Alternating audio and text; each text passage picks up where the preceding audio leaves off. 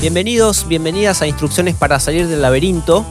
En esta oportunidad, en este episodio, vamos a hablar con Yuyo Llamazares, que hace unos años, eh, por ahí para él hace un montón, pero la verdad que hace poquitos años nomás, eh, hacía cerveza artesanal con su primo, con Federico Dávila, eh, y en ese momento notaron que había un problema, que era la falta de levadura de calidad para hacer las cervezas. De alguna manera, ese inconveniente inicial terminó conformando STAM, que es una empresa que ya tiene 240 empleados acá en Argentina, que opera también en Estados Unidos y en Suiza, y que están desarrollando equipos de escritorio que permitirían escalar la producción eh, biotecnológica, los procesos biotecnológicos, que hoy requieren una gran inversión requieren galpones grandes, requieren eh, instrumental caro, grandote y poco eficiente. Y esto parte de una necesidad global, que es que el ser humano tiene la necesidad imperiosa, le urge cambiar la forma en que se fabrican las cosas, pero que sea de manera masiva y cuanto antes. Gillo, bienvenido a Instrucciones para salir del laberinto. ¿Cómo estás? Hola, Sean. Buenas tardes y muchas gracias. Muy contento de estar acá y poder hablar un poco de lo que hacemos en Estado. Así que, eh, muy contento estar acá. Bueno, em, esto no lo sabe Yuyo, no se lo dije antes, pero de alguna manera la idea inicial de este podcast fue escuchando una entrevista eh, que hiciste hace un tiempito con Pablo González en Sherpas, un podcast del Gato y la Caja, que recomiendo que escuchen, no ahora, en otro momento, cuando terminemos nuestra conversación, cuando terminen de escucharnos ahora a nosotros, de paso pueden seguirnos en las redes, darnos like y todo eso, pero hubo un eje que cruzó esa conversación que también es el que introduce de alguna manera el trabajo que hacen en Stamp, por lo que cuentan ustedes en su página web, y ahí dicen ustedes que en 2020 la cantidad de cosas hechas por los hombres, por el ser humano, ya era igual a la cantidad de biomasa. Eh, es decir, que había en el mundo tantas cosas fabricadas por el ser humano como cosas hechas por la naturaleza, como seres vivos. Em, esto fue hace tres años, o sea, yo deduzco que ya esa ecuación cambió y que ahora debe haber en el mundo más cosas eh, hechas por los hombres de manera eh, artificial que elementos de la naturaleza. También dicen ustedes que el 60% de los insumos físicos que se usan para, producir cosas, bueno, podrían hacerse de otra manera, podrían, podrían producirse biológicamente. Em, esta larga introducción es porque me gustaría poder desarrollar esta idea. O sea, ¿qué tiene que pasar y qué está pasando para que cambiemos nuestra manera de producir? Claro. Eh, sí, esas, como esas dos imágenes ¿no? que vos describís, a nosotros nos parecen muy poderosas como para mostrar, por un lado, la urgencia de empezar a trabajar en esto seriamente, y por otro lado, la, gran oportunidad que, la biotecnología trae y que, parece ser la, respuesta, ¿no? Para que lo que la, la humanidad necesita se pueda construir a partir de las herramientas que nos, que nos da la naturaleza y poder encontrar una suerte de integración de, la, lo que necesita la humanidad con lo que necesita la naturaleza. Eh, este, número, este momento en donde nosotros producimos más cosas que la naturaleza, nos presenta varias preguntas, porque decimos, bueno, si esta tendencia se mantiene igual o acelera, que es lo que necesitamos que suceda, o sea, la humanidad necesita producir más cosas más rápido para poder garantizar más derechos y más bienestar para todas las personas que están vivas. Y es lo que entiendo que el aspiracional es que todos estemos mejor. Entonces, cuando esas dos cosas colisionan, es decir, para que todos estemos un poco mejor tenemos que producir más cosas, pero si queremos producir más cosas, le quitamos espacio a la naturaleza para que ocupe el planeta Tierra, eh, ahí aparece como un, dilema muy grande, que es decir, bueno, ¿cómo vamos a seguir produciendo cosas de manera que la naturaleza pueda seguir existiendo?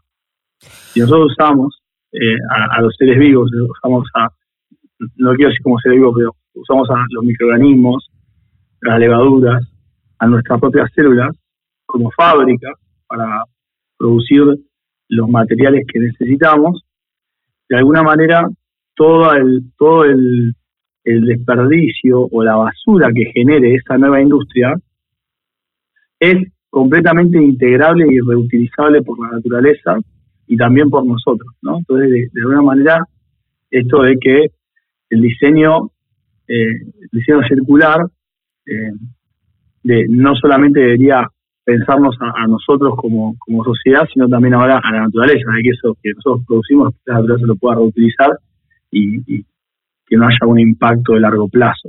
Eh, entonces, con toda esta historia que estamos hablando, a nosotros se nos ocurre que hay que una organización puede ser un buen vehículo para alinear a un montón de gente eh, atrás de solucionar este problema, construir tecnologías que nos permitan acercarnos a ese lugar. Y por eso construimos STAM. Desde un lugar muy, eh, al principio, eh, muy ingenuo, porque nosotros estábamos atendiendo una problemática que tenía que ver con la falta de levadura para cerveceros artesanales en Latinoamérica, pero la verdad que nosotros nos encontramos con ese problema porque queríamos producir cerveza y no teníamos de variedad suficiente. De alguna manera, la realidad nos confronta con ese problema y cuando lo empezamos a investigar y empezamos a tratar de entender por qué eso es así, nos damos cuenta que en realidad lo que faltaban era una infraestructura tecnológica para producir levadura que sea accesible para eh, eh, economías emergentes y también para pequeñas economías locales.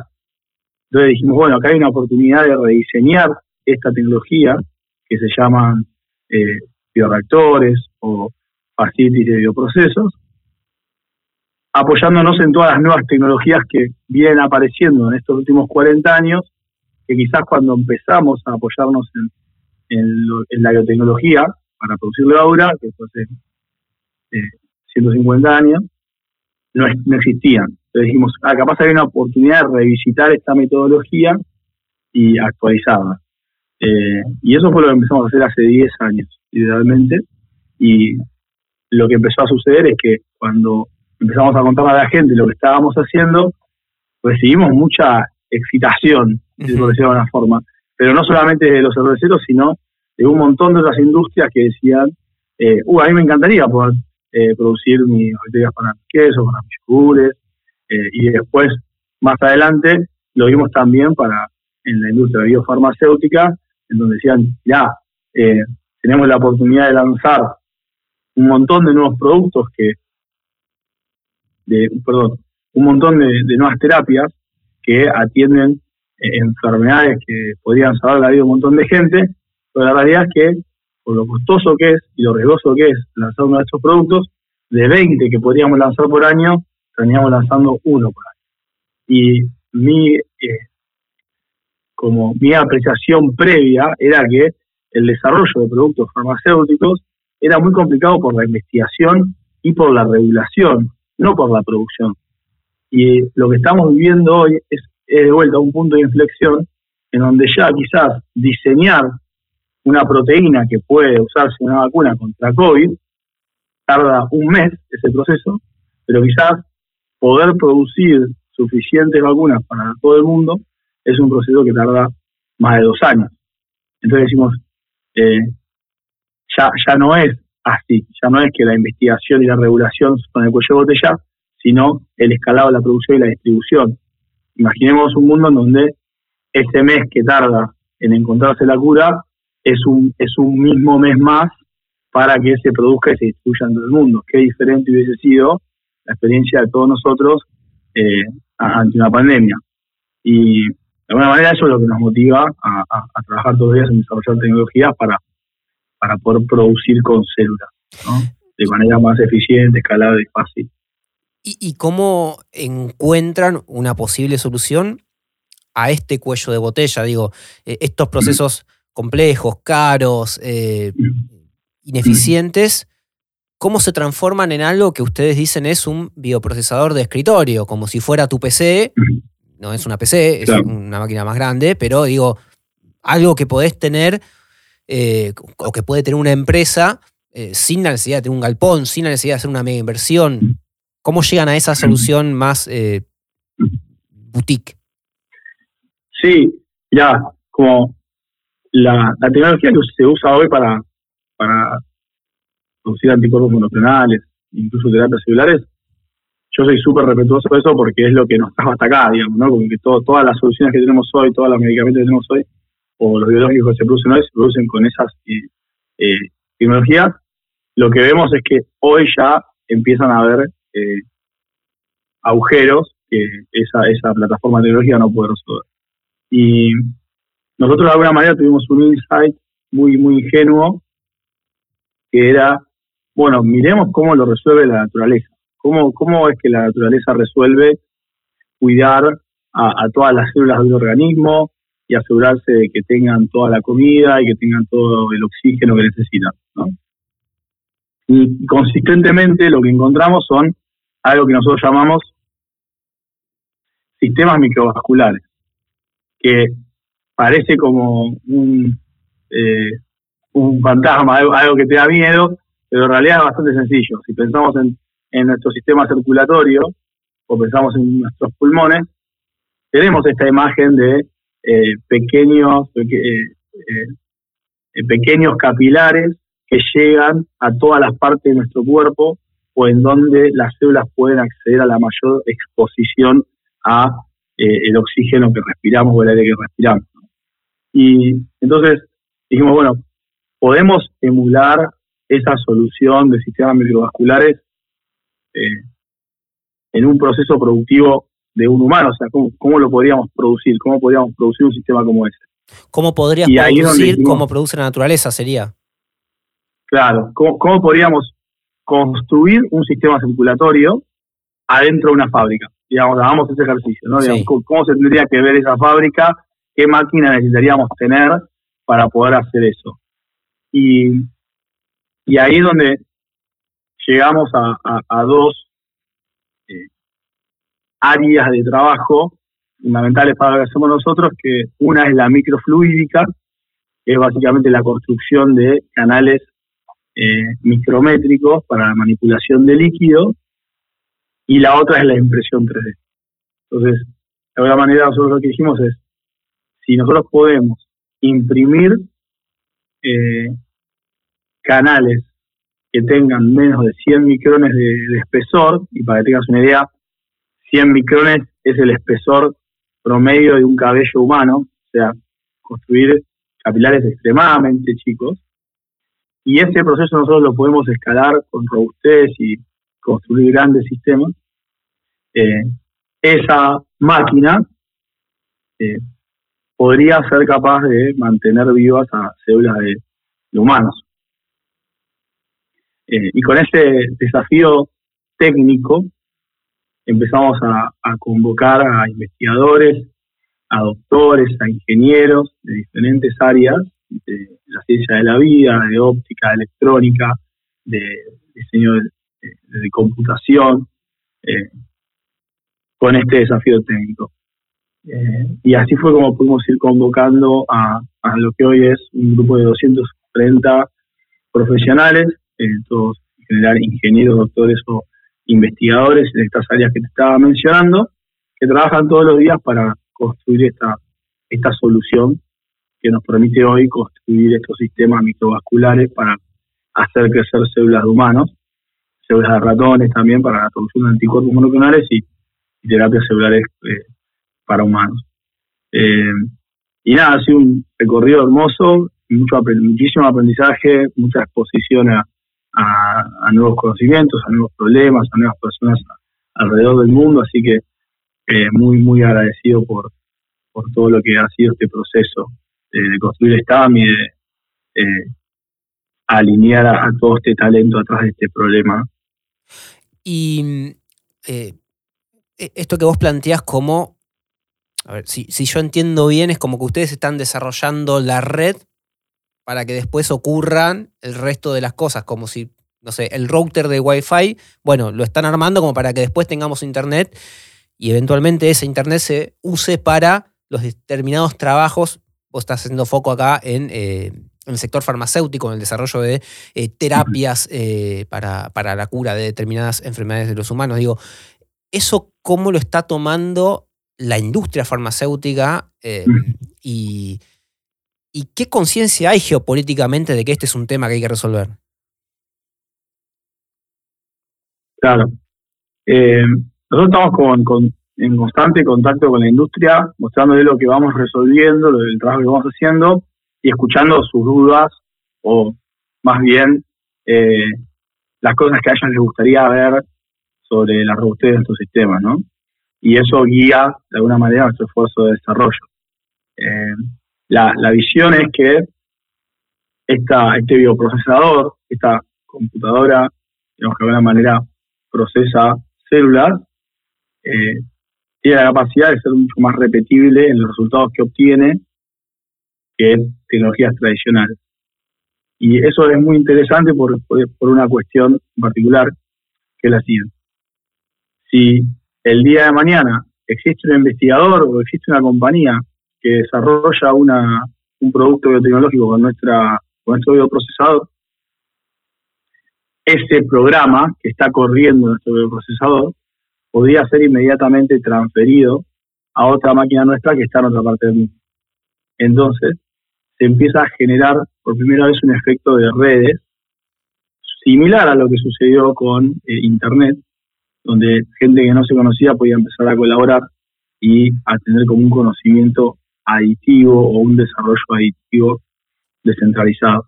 Y creemos que esto va a cambiar eh, o sea, ese fenómeno de efecto de redes va a cambiar drásticamente la velocidad de desarrollo de productos tecnológicos y la llegada de, esos, de esas soluciones a, cada rincón del mundo. Eh, me habías hecho una tercera pregunta, que era la primera era el, router, la segunda era qué pensaba la industria, eh, y me quedó una ahí sin... ahora vuelvo a la tercera, pero te, te, repregunto algo de esta, de esta segunda. Este espíritu colaborativo que hay en este desarrollo, eh, ¿cómo es tomado por una industria como la farmacéutica, que es muy celosa de las patentes también y de eh, la plata que ponen en propiedad intelectual, en investigaciones y demás, y que no está muy dispuesta a que eso eh, sea colaborativo? Sí, a ver, como las patentes se pueden licenciar, ¿no? una patente eh, de alguna manera protege el trabajo de un equipo, pero después esa entidad puede decidir eh, permitirle a otra que lo use bajo un cierto contexto y, bajo un eh, arreglo o, negociación. yo te diría que, y eso sucede, o sea, y eso hoy sucede en la industria farmacéutica a través de adquisiciones o, colaboraciones.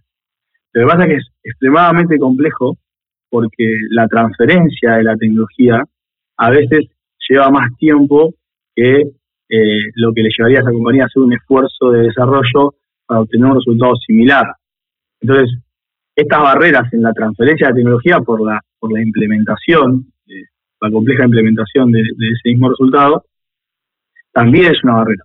No es solamente la propiedad y, y la reglamentación de explotación, sino después empíricamente llevarlo adelante y el riesgo que eso lleva, eso conlleva. Entonces nosotros lo primero que creemos es, mientras más jugadores haya en el ecosistema, eh, más formas de llevar adelante eh, la industria van a aparecer. Hoy eh, son pocos los jugadores para lo, para lo importante que es la industria, eh, y eso tiene que ver con la complejidad de construir un facility tecnológico y, y también la cantidad de gente necesaria versus la que existe que sabe manipular estas herramientas. Pues tratemos de hacer un ejercicio con una, una analogía a lo que fue la industria de la información cuando existían los mainframes. Tampoco es que abundaban los profesionales que sabían arreglar un mainframe. Entonces, eh, es como un huevo de la gallina de, quedarse en ese, lugar, de decir, esto es muy complicado, hay poca gente que lo sabe hacer, entonces tratemos de que toda esa gente esté en un solo lugar porque es el, la fórmula más productiva que va a resolver los problemas. Cuando vos pasás a una computadora personalizada, que ahora de repente están en todas las universidades, y multiplicás la cantidad de personas que sabe pensar en eh, cierta la información, eh, empiezan a aparecer nuevas formas de hacer.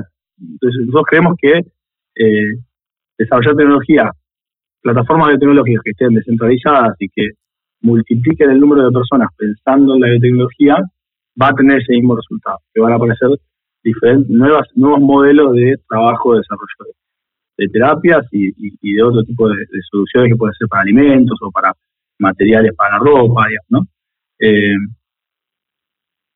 entonces, como creemos que van las dos cosas de la mano, que más gente eh, sepa usar la tecnología y que la tecnología esté disponible eh, en más lugares. Eh, y la tercera pata de la pregunta larga era qué conciencia hay a, nivel geopolítico sobre la necesidad de impulsar estos cambios en la manera en que producimos. Nosotros, incluso antes de la pandemia, ya está, ya habíamos visto muchos programas de muchos gobiernos en esta línea, que es como construir sistemas de producción continua o tratar de eh, estandarizar más el comportamiento de las, las células de humanos para tener resultados más predecibles en Europa, en Estados Unidos, en Asia. Lo que pasa es que una vez que, llega la pandemia, eh, eso se hace, digamos, esa discusión de si es necesario transformar toda la industria o no, eh, se termina porque es como, sí, necesitamos transformar la industria porque no podemos esperar dos años, dos años y medio para resolver un evento como este, que aparte entendemos que mientras la humanidad alcance nuevos espacios del planeta, vamos a seguir descubriendo nuevas cepas de virus a las que antes no estábamos expuestos y esto puede volver a pasar. O sea, e, e, es, es más es más probable que pase de vuelta que que no vuelva a pasar de vuelta. Entonces, eh, creo que esa, esa duda de si valía la pena o no mm, empezar a dar estos pasos de innovación hacia que todos los países tengan una plataforma que les permita autoabastecerse de vacunas, creo que hoy se, terminó, como que están todos detrás de la misma línea. Ahora, después tenés que ir a buscar los equipos que estén trabajando en eso y que puedan proponer concretamente una solución técnica eh, que, que, lo permita hacer. Y hay, hay eh, propuestas eh, en, Alemania, en Estados Unidos, de, estrategias para descentralizar la plataforma de producción. Eh, y bueno, y Argentina también, nosotros también lo estamos haciendo. Pero es eso, es Argentina, Alemania, Estados Unidos, son un puñado de empresas las que están desarrollando este tipo de tecnologías, no sé si las mismas o muy parecidas, o por lo menos están tratando de pensar este problema. Claro, lo, pondría así, como están tratando de pensar en este problema, eh, lo hacen de diferentes maneras. Hay algunos que lo hacen como eh, tratando de bajar los costos de tecnologías anteriores. Entonces, como que la, innovación es más una optimización de tecnologías anteriores. Después, en Estados Unidos, el trabajo más fuerte que se está haciendo tiene que ver con, eh, de alguna manera, construir un marco regulatorio que permita aprobar este tipo de productos mucho más rápido, haciéndolo de una forma en particular. Eh, y después nosotros lo que estamos trabajando es en cambiar eh, la, plataforma que se usa para producir esto para que efectivamente sea más repetible, sea más seguro y esté presente en, más países. Como me estás entrevistando a mí, como yo te voy a decir que la que más me gusta es la mía, pero las tres son importantes, digamos, abonan a la solución. ¿no? Claro, claro. Em, hace unos días, estamos grabando esto el 28 de noviembre, eh, hace no sé si un mes, un poquito más, anunciaron que eh, dos prototipos de los bioprocesadores que están eh, trabajando ustedes se están testeando en Suiza. número mm. uno, ¿qué importancia tiene este hito? Y número dos, ¿por qué Suiza? Mm. Sí, bueno, eh, cuando vos estás presentando una forma alternativa de hacer las cosas y que es tan diferente, como que es muy fácil que la persona que tenés enfrente sea muy escéptica. eh, a, lo que estás proponiendo y que eh, más en, la industria farmacéutica eh, que en general no tiene apetito de riesgo, al revés, quiere disminuir el riesgo lo más posible. Sí. Entonces nosotros lo que tratamos de hacer es empezar a buscar partners que estén afuera, o sea, socios que estén afuera de nuestra compañía, que puedan testear nuestra tecnología y que puedan dar fe de que eso efectivamente funciona como nosotros decimos que funciona. ¿Estos socios son de la industria farmacéutica? Eh, tenés de la industria farmacéutica y después tenés el caso de Suiza, que por eso también está emblemático, porque es un instituto académico de ciencia de la vida, es uno de los referentes globales de tecnologías para la producción de terapias para humanos. Entonces, las grandes compañías del mundo trabajan con este instituto que se llama EPFL, o sea, EPFL, sería una suerte de eh, CONICET de Suiza, pero con un foco específico en ciencia de la vida. Eh, estas, las grandes compañías de la industria trabajan con este instituto para poder entender qué es lo próximo que viene en términos de tecnología. Y el hecho de que nosotros hayamos podido eh, construir un acuerdo con ellos para poder enviarles la tecnología, exportar tecnología de vanguardia desde Argentina hacia el instituto más importante de ciencia de la vida de Suiza, eh, para nosotros es un hito que ni se nos ocurría que, iba a poder suceder, ¿no? Porque, como te cuento, hace 10 años nosotros empezamos con una idea eh, y, hace un mes pudimos enviar eh, un paquete tecnológico de vanguardia a uno de los lugares más avanzados en, en la industria del planeta. Entonces, pues, para nosotros es un hito gigantesco, nos orgullo, todo el equipo trabajando para, para poder empaquetar todo en las cajas que salieron y, que llegaron, ¿viste? Eh, que cuando lo ves todo ahí decís, por favor, que llegue bien, y te vas dando la vuelta, si llega, se rompió un cablecito, pasó algo, pero no, sí, muy, contento, eh, y ahora se, ya están funcionando ahí, ya estamos haciendo resultados, eh, capacitando a la gente allá para que aprendan a usarlos. Ahora estamos haciendo una relación muy, muy linda con, EPFL. Eh, y, en esta manera distinta de hacer las cosas eh, que, proponen,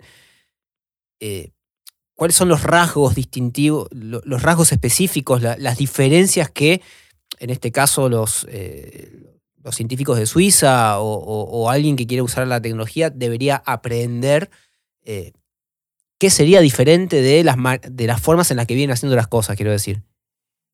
Claro. Bueno, en general, se acá capaz, tratar de ser lo menos técnico posible, pero como marcar algunas diferencias.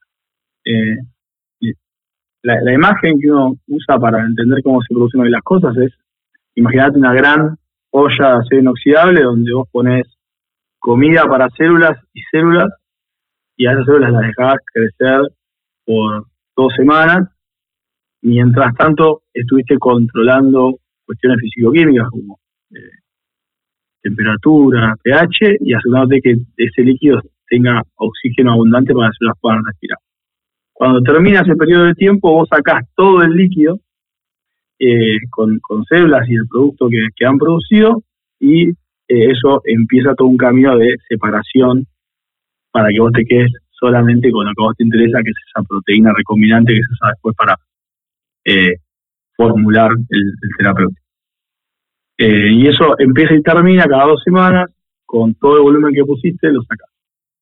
Nuestra máquina funciona de otra manera. Eh, ese proceso inicial que acabo de mencionar se llama por batch, ¿no?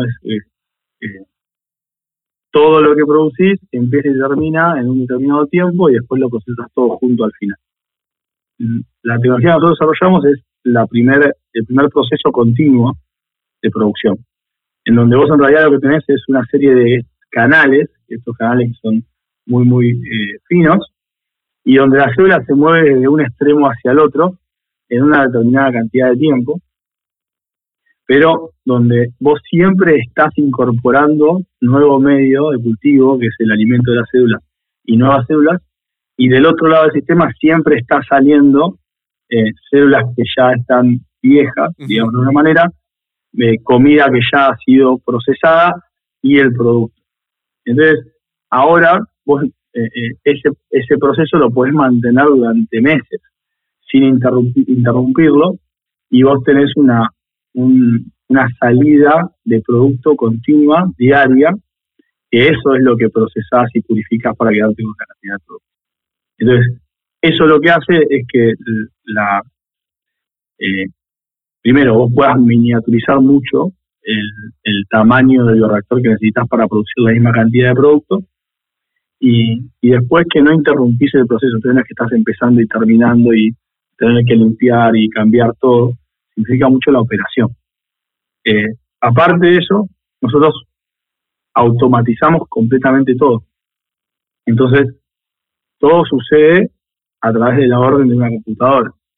Y eso baja muchísimo eh, los errores, porque acá, acordemos en biotecnología y más en farma, es muy fácil que se contaminen las cosas porque algo se abra o porque esté expuesto a la atmósfera de afuera.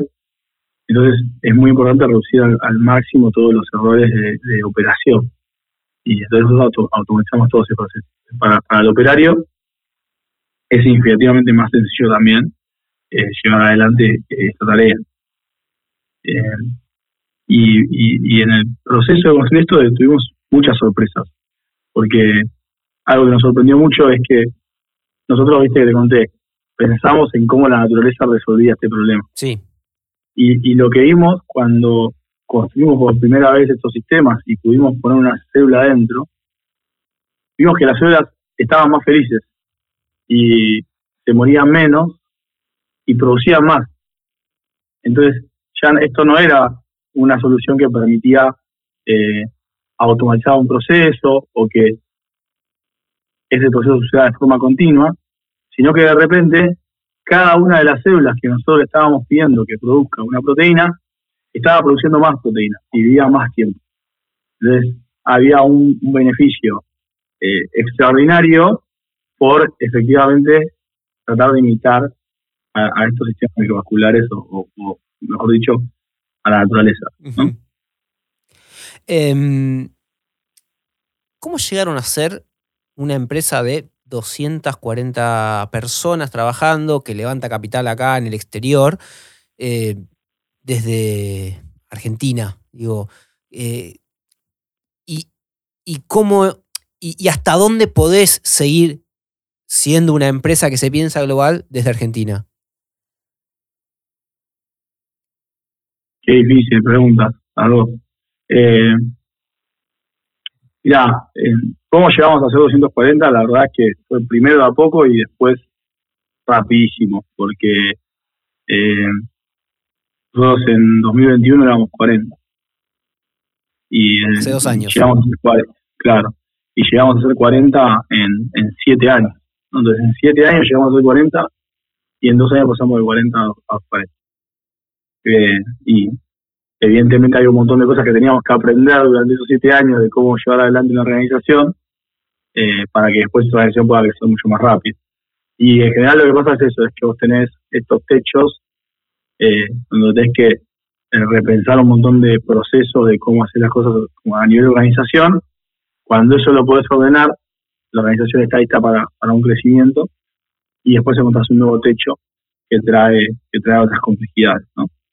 En Argentina nosotros tenemos una infraestructura como para hoy, como para sostener hasta 450 empleados o, colaboradores en, nuestra comunidad.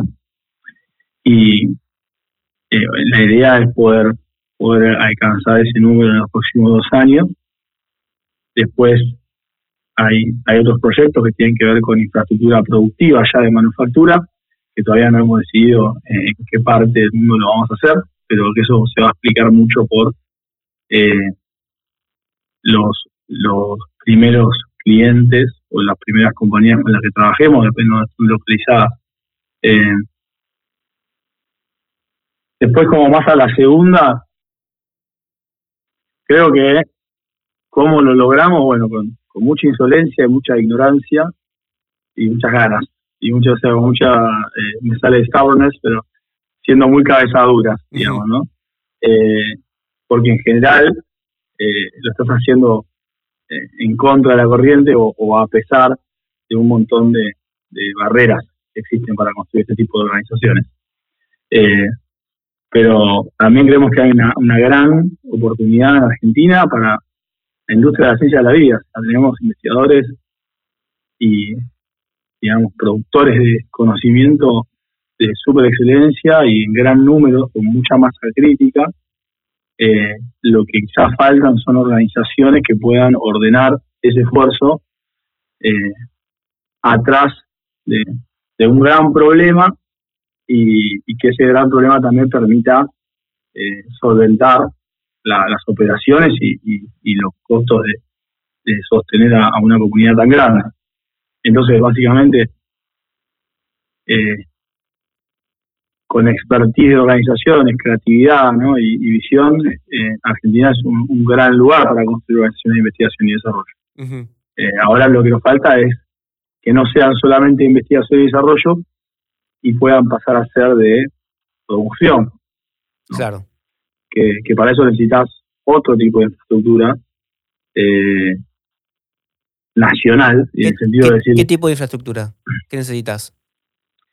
y necesitas poder tener una, eh, una red de abastecimiento que no fluctúe, que no tenga incertidumbres. Porque si vos estás vendiendo una orden eh, de un medicamento a otro país, que, que, va, de la que mucha gente va a depender para, para sostener su vida, digamos, no puede haber cinco días de atraso en un pedido para que vos puedas producir e, esa orden. O no puede haber incertidumbre sobre si lo que vos necesitas para producir eso va a entrar al país o no va a entrar. Entonces, como que ahí, ahí hay una deuda que creo que tenemos que, o sea, es como un desafío, hay que ver cómo lo vamos a solucionar para que estas compañías puedan efectivamente responder internacionalmente, internacionalmente y resolver problemas para el mundo, que es, pues, digamos, lo que de lo que, lo queríamos apuntar, que Argentina, que la gente nos mire como, mira, Argentina está resolviendo todos estos problemas. O sea, hoy, hoy la eh. disyuntiva está, si entiendo bien, entre eh, si desarrollás acá la masa crítica y producís el bioreactor o el bioprocesador eh, en alguna planta de algún lugar X del mundo, o si tenés, además de la masa crítica, las condiciones materiales para eh, que los fierros estén acá en el país. Y a partir de acá eh, exportar el producto terminado. Sí, eh, creo que son, son las decisiones que, un montón de compañías tienen que hacer a, medida que suben a manufactura, tener posibilidad sobre cómo es la cómo ser su operación para poder comprometerse con sus clientes de que le va a poder entregar en tiempo y forma lo que le va a entregar y que eso va a tener como claridad después impositiva y financiera para poder eh, explicar el crecimiento de la compañía, las proyecciones eh, de nuevos proyectos, ¿no? Entonces, eh, eso hace a que, uno pueda operar, uno pueda tomar decisiones o, desarrollar una estrategia a largo plazo en, un país. Y lo que termina pasando es que cuando vos estás hablando con, con clientes de todo el mundo, tu regulación, tu eh, infraestructura productiva compite con la regulación y infraestructura productiva de todos los demás países. No es que, a veces eh, tenemos eh, esta fantasía de que si hace acá no se puede hacer ningún otro lado. Y la realidad es que, no, que en general los ecosistemas de, investigación, de desarrollo, de producción, compiten por, por emprendedores, compiten por, organizaciones. No, no, no es al revés estos eh, prototipos que se están testeando en Suiza, que se van a testear en Estados Unidos, ¿cuándo piensan que va a ser una realidad? ¿Cuándo va a, va a escalar eh, a, que sea algo que efectivamente la industria ya esté en condiciones de, usar? Sí, eh, ese es el primer paso, porque lo, primero que necesitamos es que nuestros clientes y la academia puedan usarlo para un terapéutico específico y sobre el éxito de ese ensayo se discute un proyecto a largo plazo, decir, bueno, ahora esta máquina es la que vamos a usar para abastecer a, esta, a esta comunidad de tal terapeuta. ¿no? O sea, para producir determinado medicamento. Exactamente. Okay. Entonces, y, ahí se arma una estrategia y un plan y, y, es, un, es un proceso largo, un proceso entre dos y cinco años, ¿no? para, pasar de, desde el final del ensayo a eh, la, la solución, digamos, ¿no? Pero, pero hoy nosotros estamos abriendo muchas puertas. Antes quizás ni podíamos sacar nuestro dispositivo de, de en nuestro facility y hoy ya en esto sucedió en los últimos tres meses estamos trabajando con, eh, con tres eh, entidades distintas ¿no? y eso lo queremos que siga así siga creciendo desde ahora digamos como que la respuesta corta es creemos que vamos a ver resultados de uso de nuestra tecnología en la industria dentro de dos años. Te, te vuelvo al, al, comienzo de la charla.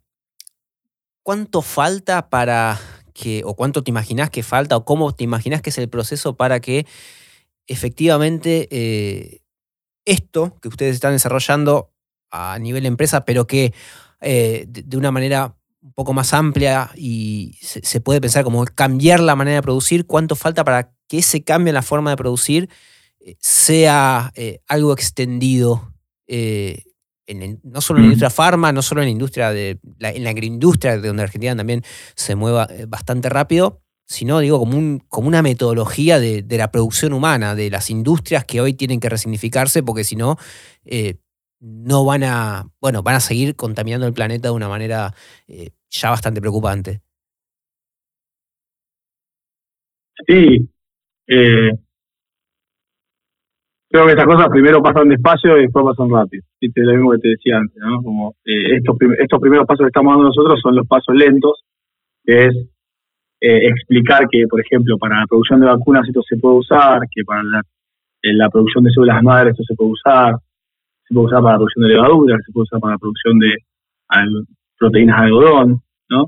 Entonces uno va eligiendo casos muy distintos entre sí que representan a grandes industrias, representan a la industria de eh, biológicos, a la industria de terapias celulares, de materiales, pero cuando vos podés construir, esa evidencia, de repente eh, este caso que validaste no es que se multiplica por dos, se multiplica por 40. Entonces, si vos podés validar que se puede hacer una vacuna con esto, o sea, el principio biológico de una vacuna con esto, y se puede hacer más barato, más rápido, de forma más segura, con, con más robustez, al año que viene no va a venir una persona más a otra puerta, van a venir 40.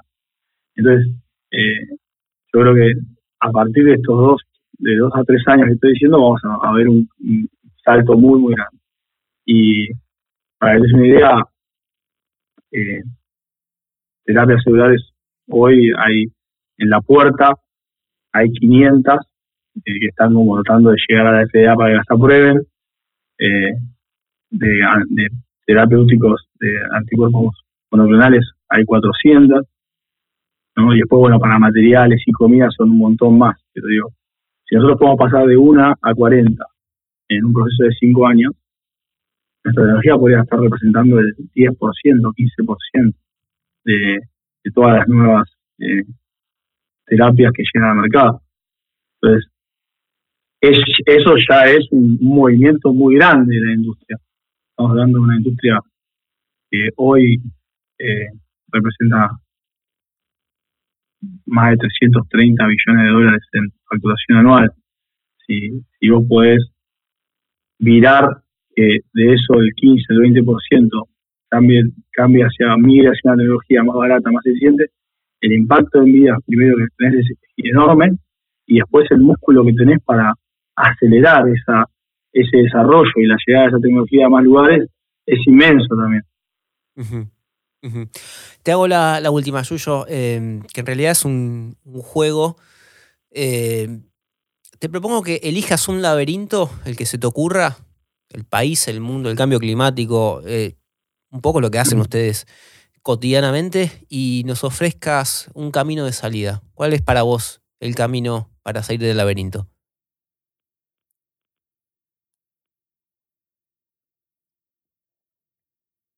Sí, yo, creo que el laberinto que, nosotros estamos eligiendo es cómo hacemos para que sobreviva la humanidad y sobreviva la naturaleza. ¿no? Eh, Y creo que hay una parte muy importante que tiene que ver con esto, que es eh, ser curioso, eh, investigar, eh, agrupar gente atrás de un, objetivo. Eso es más que nada interpretar la naturaleza. Después hay otro que tiene que ver con interpretarnos a nosotros, ¿no? Es decir, si siempre vamos a, pedirle a la naturaleza que se acomode a nuestros caprichos, en algún momento se acaba. Entonces, como decir, ¿qué cambios tenemos que hacer nosotros para que, para que la naturaleza nos pueda ayudar? Eh, y, creo que están apareciendo modelos de colaboración y competencia. Te voy a una palabra, no me odies Esteban, pero se llaman sistemas estigmérgicos, donde de alguna manera eh, existen reglas en el espacio, existen reglas que guían el comportamiento de las personas que están o, de los individuos que están adentro de esa, de esa organización, pero que también motivan a la, a la competencia. Entonces, creo que hoy estamos como muy, muy en la competencia, todos queremos llegar a Marte, todos queremos llegar a la Luna, todos queremos ser eh, el, reino, el, rey del planeta, digamos, y, y después tenés alternativas de, extrema colaboración que, que tampoco nos, nos ayudan a resolver problemas que son urgentes, pero creo que me gustaría poder ver modelos estimérgicos eh, sucediendo en organizaciones de tecnología, pero también con formas de ordenarnos como, como sociedad. Y, creo que eso está sucediendo. Hay grandes organizaciones de millones de personas, como eh, ahora no me sale el nombre, pero de, bueno, Wikipedia es una de ellas, digamos, donde pueden eh, hacer conspirar un número muy grande de gente. Y yo lo que veo es que para resolver un problema como este, que es que tenemos que cambiar toda la forma en la que hacemos nuestros materiales y todo lo que usamos, no existe que 240 personas lo puedan resolver. Y no existe que 2.000 o 10.000 personas lo puedan resolver. Es un esfuerzo coordinado de millones de personas. Y a mí lo que me, me, me está interesando mucho últimamente es cómo se coordina realmente el esfuerzo de millones de personas para que sea productivo y efectivo. Eh, y yo creo que va por este lado de los modelos estigmérgicos, que quizás alguien está escuchando les interesa, se los recomiendo que, hagan un doble clic porque es muy, muy interesante. Modelos estigmérgicos, ahí vamos a, buscar en Google eh, para buscar eh, más información. Yuyo, muchas gracias por tu tiempo, eh, y a todos ustedes que están del otro lado, gracias también por estar ahí, por acompañarnos, por darnos me gusta, si es que les gusta. Y si no les gusta, también denle me gusta, háganos la gauchada igual. Este, y nos vemos, nos escuchamos en el próximo episodio de Instrucciones para salir del laberinto. Chao.